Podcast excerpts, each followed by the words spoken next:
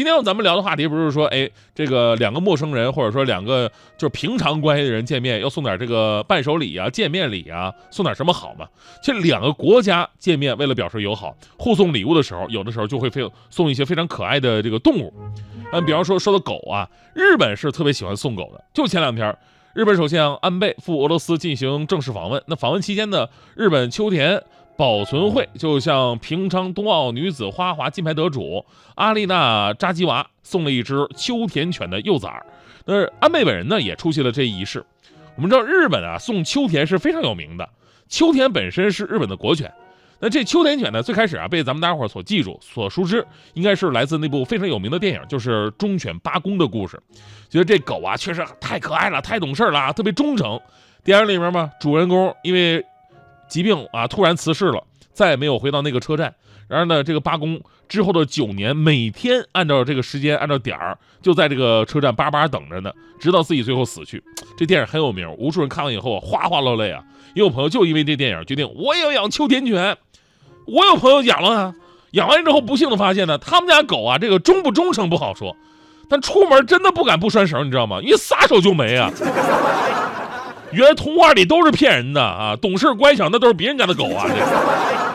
其实除了这次，包括之前二零一二年的时候，日本秋田县政府还送给普京一条三个月大的雌性秋田。当然，这个凡是外交啊，都会有目的，就好像这个吃人嘴短拿着手软一样。就有一位专门研究外交送礼哲学的设计师福奥里迪说：“没有任何的赠与是无私的，我们把礼物。”送给潜在同盟，呃，借此呢建立起双方关系，然后呢让他们觉得对我们有所亏欠。而且呢，送动物跟送其他礼物是不一样的，动物呢跟人是有互动的，它会给人一种比较稳定啊、长久关系的感觉。所以呢，这个动物是一种非常友好的表达感情的手段，然后呢达到像经济关系啊、政治利益交换与拉拢的一个目的。比如当年这个冷战时期，苏联领导人赫鲁晓夫为了缓和苏美当时的关系，就赠送了一只叫做绒毛的狗给当时的美国总统肯尼迪。不过呢，由于两国关系比较紧张，就为了防止狗身上会有窃听器啊，包括什么定时炸弹啊，这肯尼迪对这狗进行了严格的检查。你站好，双手抱在脑后，搜身。说到我们中国就知道了，咱们动物外交最常见的就是熊猫外交嘛。早在唐代的时候，当时的皇帝呢就把两只大熊猫送给邻国的日本当时的统治者了。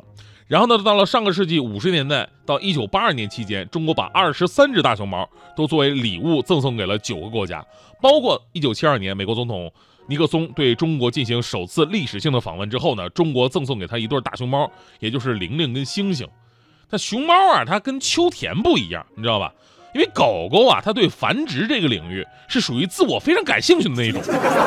养狗的朋友都知道啊，大马路上你别说看到另外一只不同性别的狗，你看到同性别的狗，它都想上去玩一玩什么的，是吧？这点熊猫做不到啊。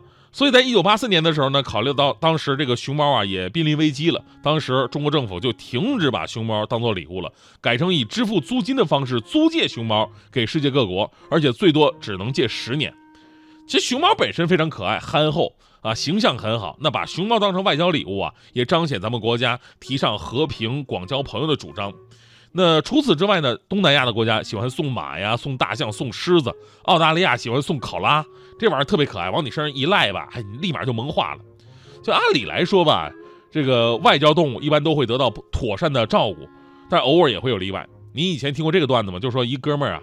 一哥们儿送给他妈妈生日礼物啊，觉得他妈平时自己在家嘛很寂寞，怎么办呢？买了一只鹦鹉，还特别贵、特别聪明那种。过了一天打电话问他妈：“妈呀，那只鹦鹉怎么样啊？”他妈特别开心：“谢谢儿子呀，那鹦鹉真不错，呃，口感特别鲜嫩，就是把这肉少点儿，下次你送只鸡就行了，是吧？”这别看这只是段子，现实生活当中也真的发生过。二零一三年的时候，当时法国总统奥朗德访问马里的时候啊，获赠了一只骆驼。访问结束的时候吧，这骆驼比较麻烦，拿不回去，这法国养不了这玩意儿。于是呢，就把这骆驼寄养在撒哈拉大沙漠的一个家庭当中。然后不幸的是，那骆驼被那家人不小心给吃了。哎，那骆驼养的怎么样？这骆驼不错，肉很多呀。这个，所以您看看啊，动物外交呢，作为一个非常常见而且重要的外交手段，也说明一个问题，就是动物跟人类。同样生存在这个世界上，从生命本身来讲都是平等的，没有哪个动物什么啥不该存在呀，见到你必须打死这个道理。也许呢，人类为了自己的生存，没办法，必须挤压其他动物的生存空间。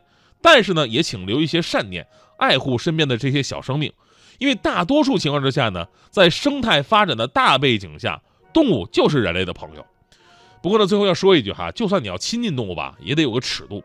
之前呢，我我看到强哥脸上有两道疤，哎，我就特别好奇，我说强哥，你那脸上的疤怎么来的呀？而且两道，他死活不跟说。直到有一次我去他们家吃饭。他媳妇儿强嫂是这么跟我说的：说有天呢，强哥喝完酒回来，喝完酒回来呢，然后耍酒疯，搂着他们家狗在那说：“哎，哥们儿，你这毛衣不错啊，哥们儿，这天这么冷，你脱来给我穿穿呗。”然后呢，一边讲一边动手跟他撕吧，居然把狗是那身上的毛衣脱下来。然后呢，狗就生气了，说这朋友也是有底线的嘛，是吧？